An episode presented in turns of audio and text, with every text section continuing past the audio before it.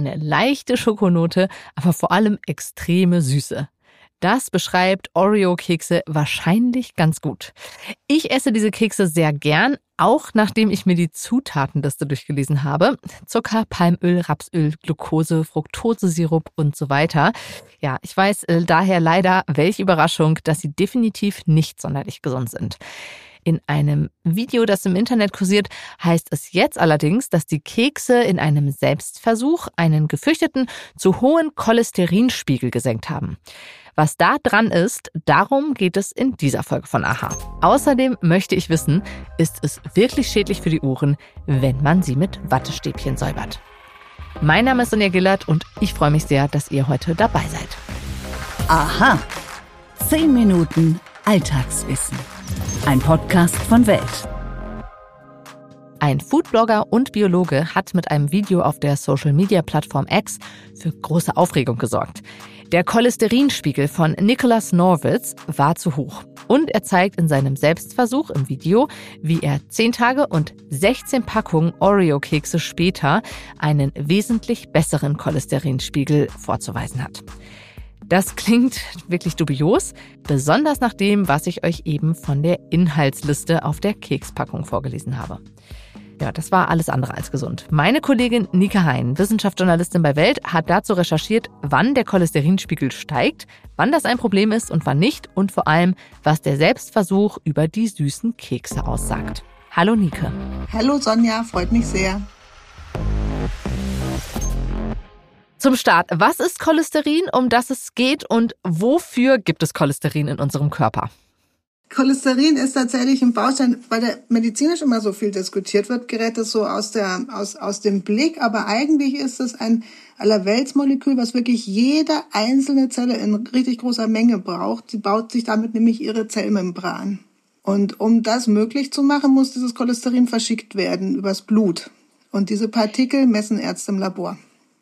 Jetzt äh, kenne ich Cholesterin als bedenklichen Wert, den meine Großmutter immer wieder aufgebracht hat. Also wann tritt ein hoher Cholesterinspiegel auf und wann ist das bedenklich? Es gibt zum Beispiel genetische Konstellationen, bei denen Menschen sehr hohe Cholesterinspiegel haben. Es gibt Krankheiten, sowas wie Leberkrebs, Schilddrüsenprobleme. Es gibt aber auch sehr hohe Cholesterinwerte bei Magersucht. Was man daraus sehen kann, ist, Cholesterin kann auch durch die Ernährung beeinflusst werden. So viel ist klar. Mhm. Es ist einfach so, dass der Körper ja auch, weil er so viel braucht, das selber herstellt und streng reguliert und den Daumen sehr drauf hat, wie viel Cholesterin er haben möchte. Deswegen ist eben auch nicht klar, wann dieser Cholesterinwert wirklich bedenklich ist. Was man gesehen hat, ist, dass Menschen, die einen hohen Cholesterinwert haben und gleichzeitig Risikofaktoren für Herz-Kreislauf-Krankheiten, also die zum Beispiel rauchen, die Diabetes haben, die ein hohes Gewicht haben, wenn die das zusammen mit einem hohen Cholesterinspiegel haben, dann führt das schneller zu Arterienverkalkung und auch eher zu Infarkten. Aber wie da die Beziehung ist, weiß man einfach nicht. Vielleicht gibt es einen externen Faktor, eine Entzündung zum Beispiel, die das Cholesterin nach oben treibt und gleichzeitig eben die Arterien dicker werden lässt. Jetzt habe ich mir auch das Video angeschaut von Niklas Norwitz und seinem Selbstversuch.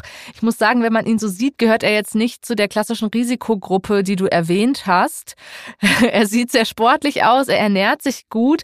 Warum hat er denn dennoch einen hohen Cholesterinspiegel? Den hat er ja. Ja, da müssen wir uns mal genau angucken, was Herr Norwitz seit vielen Jahren, ich glaube seit vier Jahren isst. Er isst praktisch gar keine Kohlenhydrate mehr, kein Zucker, keine Kartoffeln, keine Nudeln, praktisch gar nichts. Er ist dagegen aber sehr fettreich. Und was dann eben im Körper passiert ist, dass die Kohlenhydratreserven leer sind, auch nicht mehr aufgefüllt werden können und der Körper stellt auf Fett um als Energiequelle. Das nennt man auch ketogene Ernährung deswegen, weil die kleinen Bausteine vom Fett-Keto-Körper sind. Diese ketogene Diät, die ist sehr in Kritik auch von der Medizin im Moment, weil gerade Herzmediziner sagen, wir sehen hier hohe Cholesterinspiegel. Das heißt, der Körper, da ist was aus dem Gleichgewicht geraten, der macht jetzt mehr Cholesterin. Norwitz hat eine andere Auffassung. Ich muss da vielleicht nochmal genauer erklären. Wenn man yeah. Fett als Energiequelle benutzt, dann macht man die langen Fettsäuren klein in ihre Bausteine. Und aus diesen Bausteinen kann man verschiedene Sachen machen. Eine Möglichkeit ist, man füttert sie in diese Cholesterin-Biosynthese. Man macht also daraus Cholesterin. Eine andere Möglichkeit ist, dass man es an die Muskeln schickt und die Muskeln damit ernährt. Die verbrennen das. die Mediziner, die das kritisieren, die argumentieren eben, dass diese Cholesterin-Biosynthese verstellt wird in gefährlicher Art und Weise, was dann zu Herzinfarkten führen wird ein paar Jahre später. Und Norwitz sagt, nein, das hat nur damit zu tun, dass meine Muskeln das verbrennen. Und er hat die Kekse genommen, um das zu beweisen. Ja, dann kommen wir doch jetzt mal auf die Kekse. Also in dem Video beschreibt er jetzt, dass Oreo-Kekse seien LDL-Spiegel, also das ist das Cholesterin, was frei im Blut sich bewegt, besser senken könnte als das Medikament Statin, das man eigentlich zur LDL-Senkung gibt. Ja, wie ist das denn jetzt? Wie sind denn diese äh, Oreos einzuschätzen? Also ist das jetzt ein Alternativarzneimittel? Ja, to make a long story short, natürlich nicht. Also was man sieht bei ihm, bei ihm persönlich funktioniert das ganz hervorragend. Er schafft es sein, er hat wirklich einen exorbitant hohen Cholesterinspiegel. Als normal gilt so 100 ungefähr und er kommt auf 400 mit seiner Ketogen. Also wenn er noch rauchen würde und dick wäre, furchtbar gefährlich was diese Statine schaffen nur, äh, schaffen nur, ich glaube, auf, auf 250 oder sowas sind die runtergekommen. Also deutlich weniger. Und die brauchen auch viel länger dafür. Die brauchen wochenlang dafür. Und die Erklärung, die er, der ja auch Stoffwechselspezialist ist, dafür liefert, ist, dass, es, dass er damit bewiesen hat, also dass die Cholesterin-Biosynthese nicht angekurbelt wurde, sondern dass es wirklich um Fettverbringung geht. Denn was dabei passiert ist, dass diese Cholesterine verpackt werden, die können nicht alleine reisen, sondern die müssen verpackt werden mit äh, Fettsäuren zu größeren Kügelchen. Aus der Leber kommen die ins Blut und reisen dann zum Beispiel zu den Muskeln. Die Muskeln klauen sich dann die, diese Fettbestandteile, ziehen die raus, um sie zu verbrennen. Dann geht das Cholesterin wieder zurück in den großen Kreislauf, aber das Fett kann halt nicht alleine reisen. Das muss immer Cholesterin mit dabei haben. Das heißt, es ist einfach übrig geblieben. Dann, wenn das, wenn das Fett weggeht. Also so funktioniert die normale Reise von Cholesterin im Blut. Und dann hat er die Kekse gegessen. Und jetzt hat er die Kekse gegessen und in, in dem Moment, als er, als, als kam dann natürlich, du hast die, die Zutaten nachgeguckt, glaube ich, Fructose, Glucose, Sirup ist eines der Hauptbestandteile. Das heißt Zucker. Genau. Sofort wurden seine Zuckerreserven wieder aufgefüllt und es war nicht mehr nötig, diese Fettpäckchen auf die Reise zu schicken, zusammen mit dem Cholesterin. Und deswegen hat dieser, dieser Postverkehr hat einfach aufgehört. Seine Muskeln haben sich, fröhlich, haben sich fröhlich auf den Zucker gestürzt und den verbrannt. Und deswegen ging dieser LDL-Spiegel ganz weit auch mit runter. Einfach als Paketrest sozusagen. Das funktioniert aber im Grunde nur, wenn man eine Ernährung hat, in der man sonst eigentlich gar keinen Zucker hinzugefügt hätte. Genau. Und was die Statine eben machen, die blockieren ja die, die Cholesterinsynthese. Und wäre es hätte daran gelegen, hätte unter den Statinen das stärker sinken müssen als unter dem Zucker. Ja, und weil du fragtest, ob es eine Therapie für alle ist, was wir hier haben, ist ein Selbstversuch von einem einzelnen Menschen. Das heißt, die kleinste Form von Evidenz, den die Wissenschaft kennt. Der war ordentlich begleitet, da war nichts dran auszusetzen. Aber keiner weiß, ob das bei Max Müller genauso wäre. Also eine sehr besondere Situation. Nichtsdestotrotz kann man denn daraus Erkenntnisse gewinnen, die auch für die Forschung eine gute Grundlage bieten oder überhaupt einen neuen Ansatz bieten? Ja, ich finde schon, weil ich finde, dass man daraus ganz klar sieht, dass die Medizin bisher das Cholesterin viel zu einseitig sieht. Die konzentrieren sich immer darauf, das ist gefährlich und da ist die Biosynthese falsch. Wir müssen Statine geben, wir müssen die früh geben.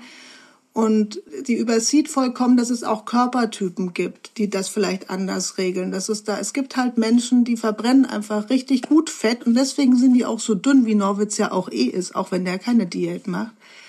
Ähm, und andere speichern das Fett richtig gut. Und meine erste Hypothese wäre, zwischen den beiden Menschen gibt es erstmal einen ganz grundsätzlichen Unterschied. Und der könnte sich auch in der, dem, wie Cholesterin gemacht wird, was es für sie bedeutet, gesundheitlich niederschlagen. Da muss man mal mehr drauf gucken, finde ich. Nike, vielen Dank für die Einschätzung und die Erklärung dieses wirklich komplizierten Selbstversuchs, muss ich sagen. Gern, Sonja. Wenn ihr mehr zur Recherche von Nike erfahren möchtet, dann findet ihr ihren Text in den Show Notes. Und jetzt geht es weiter mit der Frage, wie mache ich meine Ohren am besten sauber, damit ich natürlich ganz viele Podcasts ohne Probleme hören kann. Stimmt das wirklich? Mythos oder Wahrheit? Vorsicht, Wattestäbchen lieber nicht in die Ohren. Das kann dem Trommelfell schaden und sowieso werden die Ohren nicht sauber. So die Warnung, die ihr vielleicht auch kennt. Ohrenschmalz ist zugegeben kein appetitliches Thema, aber am Ende wollen wir doch alle saubere Ohren. deswegen geht es heute darum. Wir klären heute ein für alle Mal. Sind Wattestäbchen schädlich für die Ohren und was sind die Alternativen? Also, seit mehreren Jahren schon gelten Wattestäbchen allgemein als schädlich. Meist begründet mit dem Argument, dass sie das Ohrenschmalz nicht etwa helfen herauszuholen, sondern tiefer in die Ohren drücken.